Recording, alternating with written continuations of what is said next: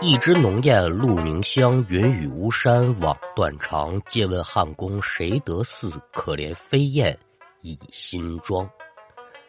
列位民工，欢迎来到空灵客栈，我是说书人悟空，一起聊聊邪乎事儿。那要听书，您往二零一七年扬州的广陵区来看。咱们今天要说这一位呢，小伙子二十岁出头的年纪，人称阿郎。说这个人干嘛的呢？咱们按下暂时不表，就单说这年秋天的一个晚上，十一点半刚过，就见有打扬州书院博物馆门前的广陵路上啊，自西向东走过来这么一位，来者非是旁人，正是阿郎。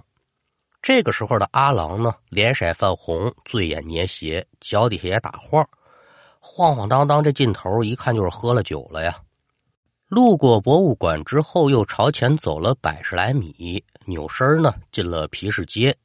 再往前走，功夫不大，这右手边呢有一条乌漆麻黑的巷子。这阿郎呢晃荡着身子就走过去了。来到巷子口，接着路灯抬眼仔细观瞧。就见巷口这民房的墙后头啊，挂着这么一个绿底儿白字的指示牌儿上面写了四个大字，叫“螺丝结顶”。您说“螺丝结顶”什么？就是这条巷子的名字。具体嘛意思不知道啊。阿郎抬脸儿看了看这指示牌儿举步可就朝巷子里面走。这巷子不宽啊，最宽两米差不多了。青石铺路，巷身呢呈 Y 字形，可得说是曲折清幽，乃为一条古巷。白天你要从这儿走，那是别有风味。可这会儿乌漆麻黑的，反正多少有点渗人。阿郎走在巷子当中，也只感觉是冷风阵阵，压抑感十足。但脚底下没停啊，继续朝前走。也就走了这么十几步，忽听得有打巷子深处传来一女人悠悠的唱戏声。这是扬州有名的曲种啊，这叫扬州的清曲。听唱词呢，唱的是《博蛇传》《游湖借伞》这一折。反正这学徒才疏学浅，这这清词我还真给您学不了。总而言之，挺好听。但此时此刻，您琢磨琢磨，大半夜的。巷子里伸手不见五指，这声音飘来荡去的，再伴着回音儿，这这再好听的音乐估计也不灵了。反正你要是换我，我转身我就走。听见这动静之后，阿郎不由得也是一愣，嗯，当即可就停下了脚步，但他没转身离开，竖起耳朵他就听啊，循着这声音他就往前找，多大的胆呐！就在他快走到这三岔口的时候。借着透进来的微弱月光，阿郎猛地就看见一道褐色的人影，唰的一下子，由打这路口闪过去了。见此情形，阿郎吓了一跳，口中惊呼：“什么人呢？”就这么个时候，阿郎就瞧见刚才人影闪过那个巷口，突然亮起了一团微弱的绿光。与此同时呢，那戏声可也就大了一分。阿郎不由言说。难道这唱戏的人就在巷子当中？刚才过去那人影儿是为了听戏的？甭管是与不是，眼见有人，阿郎紧张的心慢慢可就放松了几分。当下就朝着三岔口走。可随着他越走越近呢，就见这巷口那团绿光竟然开始慢慢的向他所在的巷子深处移动。阿郎一瞧要走，那不行，我得追。他就准备一探究竟。这点酒喝的啊！不料呢，当他来到了三岔口的时候，这绿光可就灭了，巷子里再次陷入到黑暗，那唱戏的声音也就跟着不见了。阿郎不明白呀，怎么回事啊？抬脚走进那条巷子，也就走出不足五米远，在经过一户人家门前的时候，在门房和围墙的拐角处，那团消失绿光突然又亮起来了。阿郎扭脸这么一瞧，我的个妈耶！直接吓得当场跌坐在地，周身上下就剩一个劲儿的抖楞了。对对对对对对，您说阿郎瞧见什么了？只见呢，在绿光的映衬之下，一个身着红色旗袍、七窍流血的女的，正直愣愣的站在那拐角呢，俩眼就这么直勾的盯着阿郎，这脸上呢还挂着特别阴森的笑。阿郎心知肚明，我这算是碰上鬼了。甭问，刚才唱《博蛇传》的那一段就是他了。此时女鬼瞧着他，他也瞧着女鬼。那接下来这一段是不是就很套俗的女鬼索命啊？没想到，也就这么一两秒钟，这绿光一灭，这女鬼的身形可就隐在了黑暗之中。一见女鬼消失，阿郎是猛地朝前扭头，也不敢再多看一眼了，猛喘两口粗气，起身啊，他就朝着巷子出口跑。开叔咱说了，这条巷子特别的黑，也就跑出去没多远，阿郎脚下突然被什么东西给绊了一下，当场一个趔趄，差点就没趴地下。哎呦呦呦！刚刚稳住身形，阿郎掏出手机，来不及调出这手电筒呢。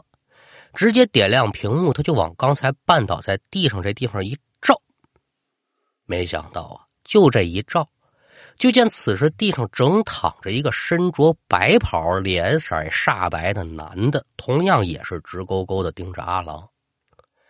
眼见此情此景，阿郎这手机咣当可就掉地上了。我今天我这怎么这么背呀？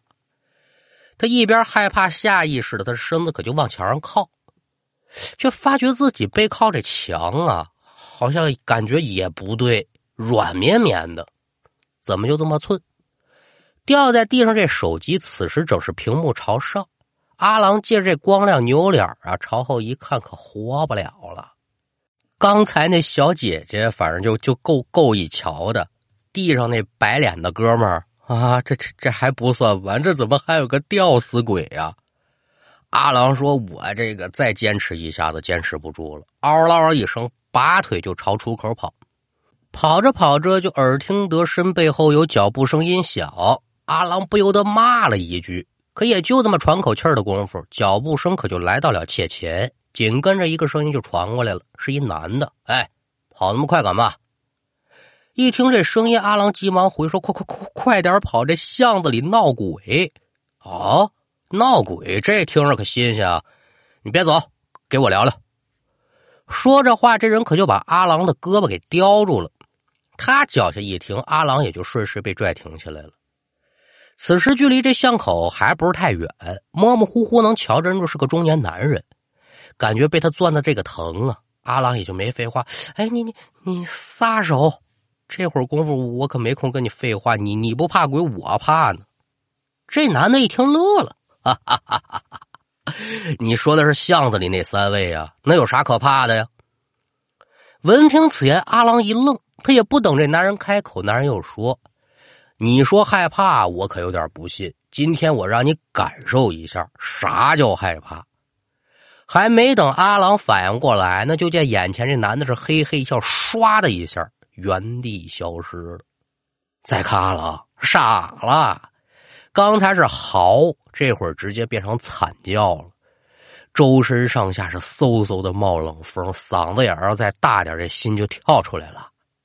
虽说两条腿有如灌铅一般，但好说歹说，离巷子口也有点距离了，墙扎着着，我也能到路边了。抬眼一看呢，挺巧，有两个巡逻的警察朝这边赶。阿郎可算是遇到救命稻草了，三步并作两步走，来到警察身前。不不不好了，警察叔叔啊，怎么的了，同志啊？巷子里闹鬼。一听这话，俩警察一愣，刚要问话呢，却听到有打巷子里又传来几声嚎叫，随着一阵急促的脚步声，功夫不大，有打巷子里逃出来两男一女。女的是一身红旗袍，两个男的是一个脸色煞白，一身薄袍，另外一个是正常人打扮，但脖子也是煞白，脖子上呢套这么一根挺粗的麻绳。三人出来之后，一见阿郎跟警察，也是大跨步的往这边跑，就说这巷子里闹鬼。起初仨人这打扮把警察吓一跳，闹闹鬼是你们仨吗？可一瞧这仨人这举动，再一瞧呢。阿郎这头上啊，还带着一个便携式的录像机，心知这其中肯定是有隐情啊，说说吧，怎么回事啊？警察叔叔问话了，那就得实话实说了。当即呢，阿郎就把整件事情的来龙去脉给交代了这么一遍啊，就说这个事儿，你是真敢想，真敢干的。书中代言，阿郎跟这所谓的三个鬼是干嘛的呢？人都认识，而且是一团队的。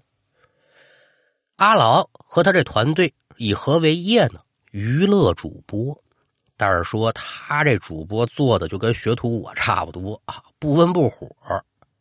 最近发现这个探灵冒险在网上大火，所以四个人一合计，咱不行转型吧。戏曲术语当中呢有一个词汇啊，你要总听戏应该知道叫碰头彩。所以为了打好这第一枪，四个人就决定记录一次阿郎深夜醉酒误入螺丝结顶巷遇鬼实录。换句话来说，咱们前文汤汤汤给您说那一大段，那都提前设计好的剧本，假的。因为这摄像机它有夜视功能，所以为了防止穿帮呢，整个过程当中，阿郎是什么时候扭头啊，哪儿该停哪儿该走，人家私底下可得说是做足了功夫的，这不是随便走走而已。另外一节说呢，人这巷子里也不是没有灯，就是阿郎他们为了渲染这气氛，故意把巷子里这些灯的线路给弄断了。那么说，阿郎他们为什么会选择在螺丝结顶巷呢？说来就是因为关于这条巷子的一个都市传说。提到这个传说呢，咱就不得不提一个历史事件。要是有一些老书座听过这个悟空的书馆现场，应该都能记得这个事儿。就是清朝初年有个扬州十日，也叫扬州十日图。这个故事就足够给您讲个两天三天的了。简而言之是怎么回事呢？明末抗清的名将叫史可法，据说这个人是文天祥转世，当然这是迷信的说法啊。史可法也是明朝一名非常忠良的官员，他率领扬州人民阻挡清军入侵扬州城，或者是阻止清军南侵都可以，但是呢失利了，不可一世的清军铁蹄踏入扬州城。对城内的老百姓进行了为期十日惨无人道的屠杀，十天呢，同志们，几世繁华的扬州城啊，顷刻之间是尸横遍野，手足相枕，可得说是血水入壁者化为五色，糖为之平。扬州的老百姓几乎屠杀殆尽了，史料可考的，光这和尚收敛的尸体八十万具。咱今天说这个螺丝结顶巷呢，传言啊是是真是假不可考。这整条巷子被杀掉的人垒起来比那屋子顶还高。据此传说呢，螺丝结顶巷可就打这儿来的。螺丝结顶啊，就是扬州话“垒尸及顶”的谐音，所以就有了螺丝结顶巷闹鬼的都市传说。网络上呢，还把这个地方誉为扬州最为灵异的地方。但根据住在这儿巷子的村民说呢，螺丝结顶巷名字的由来呢，是因为这条巷子里曾经有个澡堂虽说面积不大，但是设施齐全，引得附近的居民都来这儿洗澡。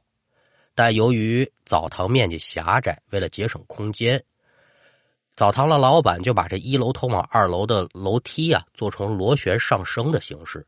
说白了，就有点像咱说那个螺蛳壳那样啊。